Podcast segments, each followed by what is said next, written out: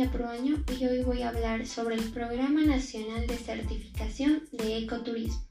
El 7 de agosto de 2003, 12 proyectos pilotos recibieron la categoría especial Empresa de Ecoturismo por parte del Ministerio.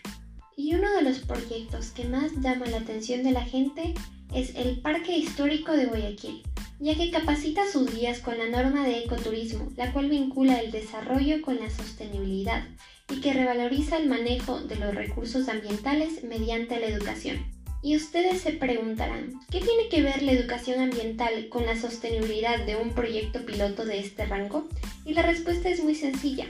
ya que gracias a la educación se puede adquirir la formación continua e integral que busca que las personas logren el entendimiento, conocimiento, problemas entre el ser humano, su cultura y su medio ambiente, para actuar en forma individual y colectiva en la búsqueda de posibles soluciones a los problemas ya existentes, a través del desarrollo sostenible, generando así un mínimo impacto ambiental y logrando ahorrar nuestros recursos para presentes y futuras generaciones. De tal modo que los guías nos den ejemplo en la sociedad y nos enseñen lo importante que es ahorrar recursos y en especial si son naturales.